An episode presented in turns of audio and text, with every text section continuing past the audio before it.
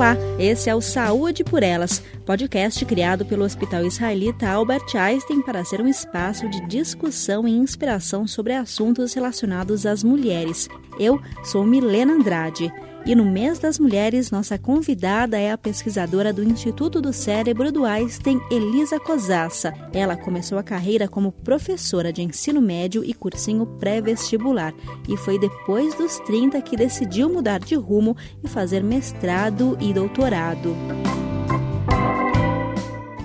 Principal linha de pesquisa da doutora Elisa Cosassa é neurociência e comportamento, em especial os efeitos de práticas como meditação e yoga na saúde. Ela possui colaborações internacionais e estudos publicados em revistas internacionais e participou de diálogos com nada menos que Dalai Lama. Entre outras coisas, é também professora titular do programa acadêmico em Ciências da Saúde do Einstein e ainda arruma tempo para, nas horas vagas, surfar e praticar artes marciais. Confira um pouco dessa história inspiradora no bate-papo que tive com ela. Olá, doutora Elisa, tudo bem? Tudo bem, Milena? Tudo bem, primeiro agradecer a sua participação aqui com a gente no Saúde por Elas. Eu queria começar perguntando para você como é que foi que você virou pesquisadora? O que, que te motivou a seguir essa carreira? Bom, é bem interessante porque inicialmente, lá para trás, quando eu tinha 16 anos e estava pensando no vestibular, eu decidi que eu queria estudar ciências biológicas, mas inicialmente para me tornar professora. Né? Eu não estava pensando na carreira de ciências. Aliás, essa história é bem engraçada porque a maioria das pessoas, quando vai fazer ciências biológicas, né, pensa realmente na, na carreira de pesquisador. E era, a gente até ficava meio com vergonha de querer dizer que fazia é, para se tornar docente, né? Mas acabou sendo realmente é, o início da minha carreira e alguns anos mais tarde é, tendo já experimentado bastante né, essa parte da docência, ensino médio, dei aula muito tempo em cursinhos também, veio aquela vontade de querer crescer, né, de querer fazer mais, e aí eu fui fazer um mestrado, doutorado é, na Unifesp, no departamento de psicobiologia, a graduação em biologia eu tinha feito pela USP, né, e como o meu interesse sempre foi essa interface entre neurociência e comportamento, a psicobiologia, que são as bases biológicas do comportamento, me pareceu assim o, a, o melhor caminho. Então, você ficou um tempo como professora. Me conta um pouco sobre isso. Essa foi uma experiência deliciosa, né? Então, eu comecei já no último ano da faculdade, eu vi que tinha um processo seletivo para se tornar professora de um grande cursinho aqui de São Paulo. E eu fui a única pessoa que foi selecionada, né, e que não tinha experiência. Aí depois o meu coordenador falou assim: Nossa, a gente viu que você tinha tanta vontade, né? Parecia que queria tanto ser professora. E a sua aula teste foi muito boa que a gente acabou resolvendo te dar uma chance, né? Falei assim: Nossa, que legal. E aí eu fiz toda uma carreira, começando a dar aula em colégios, né? No colégio, depois no cursinho. Dei aula por 11 anos nesse, nesse, nesse tempo. E nesse meio tempo já comecei a preparar um, uma outra fase da minha carreira, que era a da pesquisa, como eu te falei agora há pouco. Com que idade, mais ou menos, você decidiu fazer essa mudança de carreira, de, de começar a ir para a pesquisa? Isso, tinha por volta de uns 30, 31 anos de idade, né? Eu comecei a dar aula, eu tinha 20 anos, né? Eu entrei na faculdade com 17. Aí no último ano eu comecei a, a lecionar e foi uma época ótima. A, e, apesar de ser professora, aliás, era muito engraçado porque a minha mãe achava né, que eu tinha que ter feito medicina porque nossa, filha, você vai tão bem nas matérias, nos simulados, a sua nota é para entrar em medicina, né? Mas, assim, de verdade, eu, eu, o meu interesse não era a parte clínica, eu queria entender, estudar processos, mecanismos e ensinar, né? Então, foi assim que eu acabei indo para essa área. E é interessante fazer essa mudança de rumo depois dos 30 anos, né? Porque tem muita gente que chega na cidade, está um pouco perdido e não tem essa coragem de, embora seja ainda muito novo, mas não tem essa parece que as coisas já estão estabelecidas e não tem essa coragem de, de mudar de rumo, né?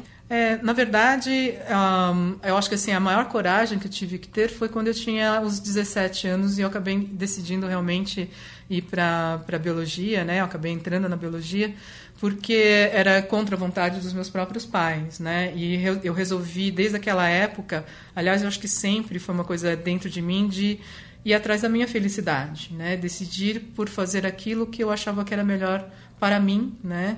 E depois, aos 30 e poucos anos, eu acho que eu estava um pouco cansada da, de só estar fazendo a parte de docente, eu queria aprender mais, crescer, e aí com 30 anos eu acho que eu tinha a maturidade para fazer uma nova transição. E sempre estudando essa questão de bem-estar. Conta um pouco para mim como é que foi seguir essa linha de pesquisa. É, como eu tinha muito interesse por comportamento e as bases biológicas, o que acontecia no cérebro, né? É, o meu doutorado já acabou sendo dentro da área de meditação. Então, foi a primeira tese defendida, provavelmente aqui na América Latina, é, em que se estudava os efeitos da meditação para a depressão e para sintomas de ansiedade, né? sintomas de ansiedade e depressão. Lá fora, né, na Europa, Estados Unidos, já haviam vários estudos é, nessa área e a gente ficou muito feliz de ter também publicado numa revista internacional o nosso primeiro estudo sobre meditação. De lá para cá, eu comecei então a co-orientar, na época na Universidade Federal de São Paulo. É, depois eu acabei é, indo para fazer o meu pós-doutorado. O meu pós-doutorado já teve uma parte de neuroimagem funcional, então já foi feita toda a coleta de dados aqui no próprio Einstein. E com base nisso, eu vim é, criando uma carreira né, dentro de uma área de bem-estar é, voltando muito para essas práticas inicialmente contemplativas, como a meditação, o yoga, o tai chi. Atualmente eu tenho um, interesse também em estudar performance, a gente tem alguns estudos nessa área em andamento e tentar levar esses benefícios para as pessoas, sejam elas pessoas já doentes, né? A gente tem alguns protocolos, por exemplo, com pacientes com esclerose múltipla, tentando verificar os efeitos de, de protocolos como yoga para esse grupo, é, como também promover saúde em pessoas saudáveis, né? e que elas possam se manter saudáveis, longevas e com qualidade de vida. E você faz, você estava me contando que faz outras atividades, judô, surfa, queria que você me é, contasse na um verdade, pouco dessas suas outras atividades. O meu interesse na meditação começou quando eu tinha 12 anos e eu comecei a treinar Aikido. Aikido é uma arte marcial de origem japonesa que tem um componente bem tradicional, contemplativo, né? Eu costumo brincar que é treinamento estilo Karate Kid, né? E daí eu comecei a me interessar pela meditação, é, eu acabei me tornando quinto grau faixa preta, e instrutora de Aikido por um, um bom tempo. É, depois eu fui me aprofundar mais na meditação. Eu fiz toda uma formação num programa chamado Cultivating Emotional Balance em 2010. Eu fiz o, esse, essa formação com Paul Ekman, que é um dos 20 maiores psicólogos do século passado, o grande especialista em emoções, né? É, e sua filha, Ivy Ekman, bem como com Alan Wallace, que é um dos grandes eruditos na, no tema da meditação. Né? E aí, com essa formação, eu comecei a treinar pessoas né, nessa questão do, de, do cultivo do equilíbrio emocional, utilizando técnicas de reconhecimento de emoções e manejo das emoções que vêm da, dos estudos do Paul Ekman, junto com as práticas meditativas que ajudam a pessoa, então, a se acalmar, a se conhecer mais, né? e, enfim, questionar e trazer um propósito de vida mais claro para suas vidas. E a partir daí nós criamos então aqui no Einstein, alguns anos mais tarde, quando eu já tive a oportunidade de me tornar uma das quatro pessoas né, no mundo hoje que podem formar instrutores do Cultivating Emotional Balance. Nós criamos a pós-graduação no Einstein em Gestão Emocional nas Organizações, Cultivating Emotional Balance, junto com a minha amiga Giane Pili, que é outra instrutora. E nós temos tido uma experiência muito interessante, pois essa pós tem sido procurada não só por profissionais da área de saúde, como médicos, psicólogos, mas gestores de grandes empresas, diretores de grandes empresas, superintendentes têm vindo fazer o treinamento e levado essa é, esse ideal né, do cultivo do equilíbrio emocional, que sem dúvida nenhuma é uma das bases para a promoção da saúde mental nas organizações. E você me disse que está envolvida também em gestão emocional de atletas. Isso, isso é uma, é um, na verdade, é uma coisa que aconteceu relativamente recente, né? Então, uh, na época, o preparador físico do Felipe Toledo, um dos grandes atletas do surf atualmente, né? É, que está do, do campeonato mundial, acabou me procurando para ajudar a treinar mais foco, né, de atenção. E ele me buscou porque ele viu na internet que eu realmente estava tinha vários estudos internacionais publicados na área e também dava treinamentos. E quando ele entrou na minha página do Facebook ele me viu surfando. Aí ele falou assim nossa é a pessoa que vai conseguir integrar esses conhecimentos. Bom é, tem sido uma experiência bem interessante é, não só com o Felipe, é, eu, eu, eu trabalho mais diretamente com o Eduardo, eu passo as informações para o Eduardo, é, mas a gente também tem outros jovens atletas né, do surf que são também é, de alta performance, o Ian Gouveia e o Samuel Pupo, que nós estamos envolvidos no treinamento agora. E você é membro da Força Aérea Brasileira. Queria que me contasse um pouco sobre isso. É, isso foi uma comenda né, que eu acabei recebendo esse ano por indicação da Força Aérea, em especial uma parceria que nós temos com o Instituto de Pesquisas e Ensaios em Voo e o Instituto Tecnológico da Aeronáutica. O Tenente Coronel Scarpari foi uma das pessoas que indicou o meu nome para a Força Aérea e, é, muito honradamente, eu recebi esse título em julho, é, devido a um pro, protocolo né, que a gente tem estudado, um, um projeto avaliando pilotos de helicóptero em situação de risco. Né? Eles estão aprendendo a manobra de autorrotação, que é uma manobra utilizada para tentar é, salvar a aeronave em queda, basicamente. Né? E nós estamos estudando a fisiologia dos pilotos nessas condições extremas, nesse estresse extremo. Né?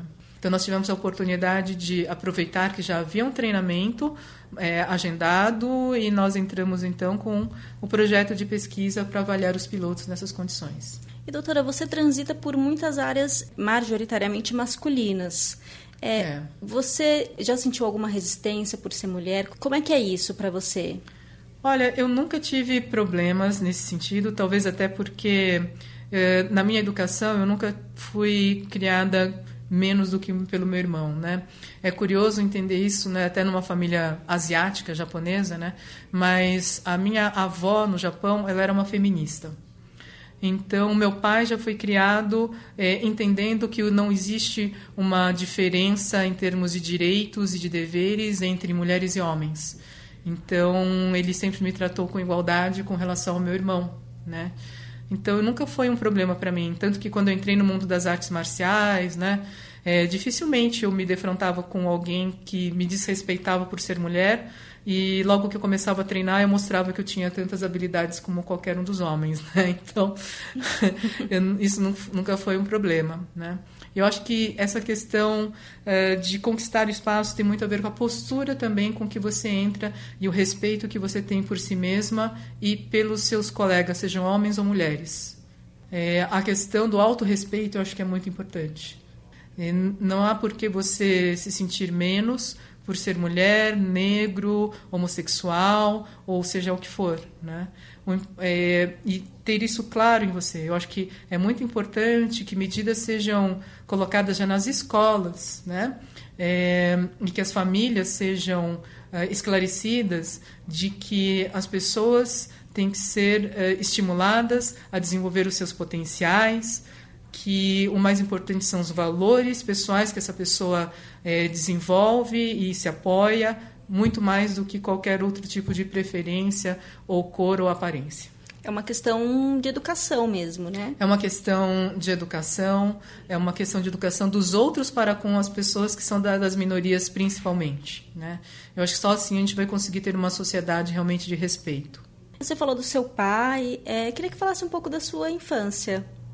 Olha, é, na minha infância eu sempre tive uma, uma família numerosa junto, né? Apesar de eu ter apenas um irmão, mas tinha primos e, é, enfim, primos das, dos meus, da minha mãe, principalmente. Então, finais de semana eram muitas pessoas e, de certa maneira, eu aprendi a ter disciplina com a minha avó e a, e a minha mãe e meu pai também, né? Porque todo mundo tinha que ajudar, não importava o tamanho, né? Então, com 4, 5 anos eu já me lembro de estar na cozinha ajudando, né? É, e aí, como eu costumo dizer, né? As pessoas falam assim: "Nossa, você cozinha bem", né? Eu falei assim: "Isso é treino". Né? As pessoas falam assim: "Ah, eu nunca vou conseguir cozinhar assim". É treino. Eu comecei a treinar quando tinha 4 anos. Cedo. Cedo e a limpar, é, limpar a, a, casa e tudo mais. Eu acho que são, isso são coisas que muitas vezes os pais acham que tem que privar o filho, né? Não, isso é muito importante de uma criança aprender a fazer, né? Cuidar da casa, limpar, cozinhar, é uma questão de sobrevivência, é uma questão de, de, de desenvolver humildade e entender que pessoas que profissionalmente fazem esses trabalhos, né, seja uma copeira, uma cozinheira, uma pessoa que faz a faxina, né, merecem respeito porque estão fazendo alguma coisa de bastante valor, sem a qual você não teria uma casa organizada, uma, uma empresa é, que seja possível de, de se trabalhar. Doutora, esse podcast Saúde por Elas, a intenção é trazer histórias inspiradoras de mulheres, né? E a sua história é inspiradora. Você é, começou uma carreira, mudou já na casa dos 30, é, foi muito longe né, na pesquisa, você tem algum recado para deixar para quem está nos ouvindo? É, eu acho muito importante as pessoas irem atrás dos seus sonhos. Né? Eu vou até contar brevemente um, uma coisa que eu tinha, eu tive aos 17 anos. Eu li uma vez um livro que era Diálogos entre Cientistas e Sábios. E nesse livro havia entrevistas com várias pessoas, como o Ilya Prigogine, que foi um prêmio Nobel, né, uh, com o próprio Dalai Lama. Eu me impressionei muito com a entrevista nesse livro sobre o Dalai Lama e pensei algum dia, eu preciso conhecer essa pessoa, né? Eu quero conhecer. Isso realmente aconteceu. Eu ajudei a organizar o primeiro um, um dos eventos da vinda do Dalai Lama em 2006, que é organizado pela professora Lia Diskin, né, da Associação Palas Atena. Era um evento sobre ciência e espiritualidade nos moldes do Mind and Life Institute, né, que hoje em dia eu sou membro e em que as pessoas discutiam sobre essa interface entre práticas contemplativas e ciência. E o primeiro evento em 2006 foi para mais de 3 mil pessoas, foi uma grande responsabilidade. Depois trouxemos esse evento para o Einstein em 2011, né? E novamente o Dalai Lama esteve aqui e conversou com pesquisadores locais, né, inclusive da própria instituição, e pesquisadores internacionais, né? E tive a oportunidade de estar com ele também algumas outras vezes. Então, não, é, não ache que sonho é sonho. Sonho pode se tornar realidade se realmente fizer diferença para você e você se empenhar em conquistá-lo. Ou seja, você esteve com Dalai Lama algumas vezes. Algumas vezes, né? E, e realmente foi, tem, foi uma experiência incrível. Doutora, muito obrigada pela participação. Foi muito legal. Obrigada, Milena. E meninas, vamos lá, hein? Levem a vida de uma forma com integridade, né? E vão atrás dos seus sonhos. E é isso que faz a diferença. Uma vida pautada em valores, integridade, em busca dos grandes sonhos. Obrigada. E chegou ao fim esse episódio do Saúde por Elas, podcast criado pelo Hospital Israelita Albert Einstein para contar histórias de mulheres inspiradoras e falar sobre desafios e conquistas femininas. Nos acompanhe pelas redes sociais do Einstein, pelo blog vidasaudável.einstein.br e nos siga no Spotify, no Deezer e no iTunes. Aproveite e conheça também o Papo Saudável, que é o podcast sobre assuntos de saúde do Einstein. Até mais!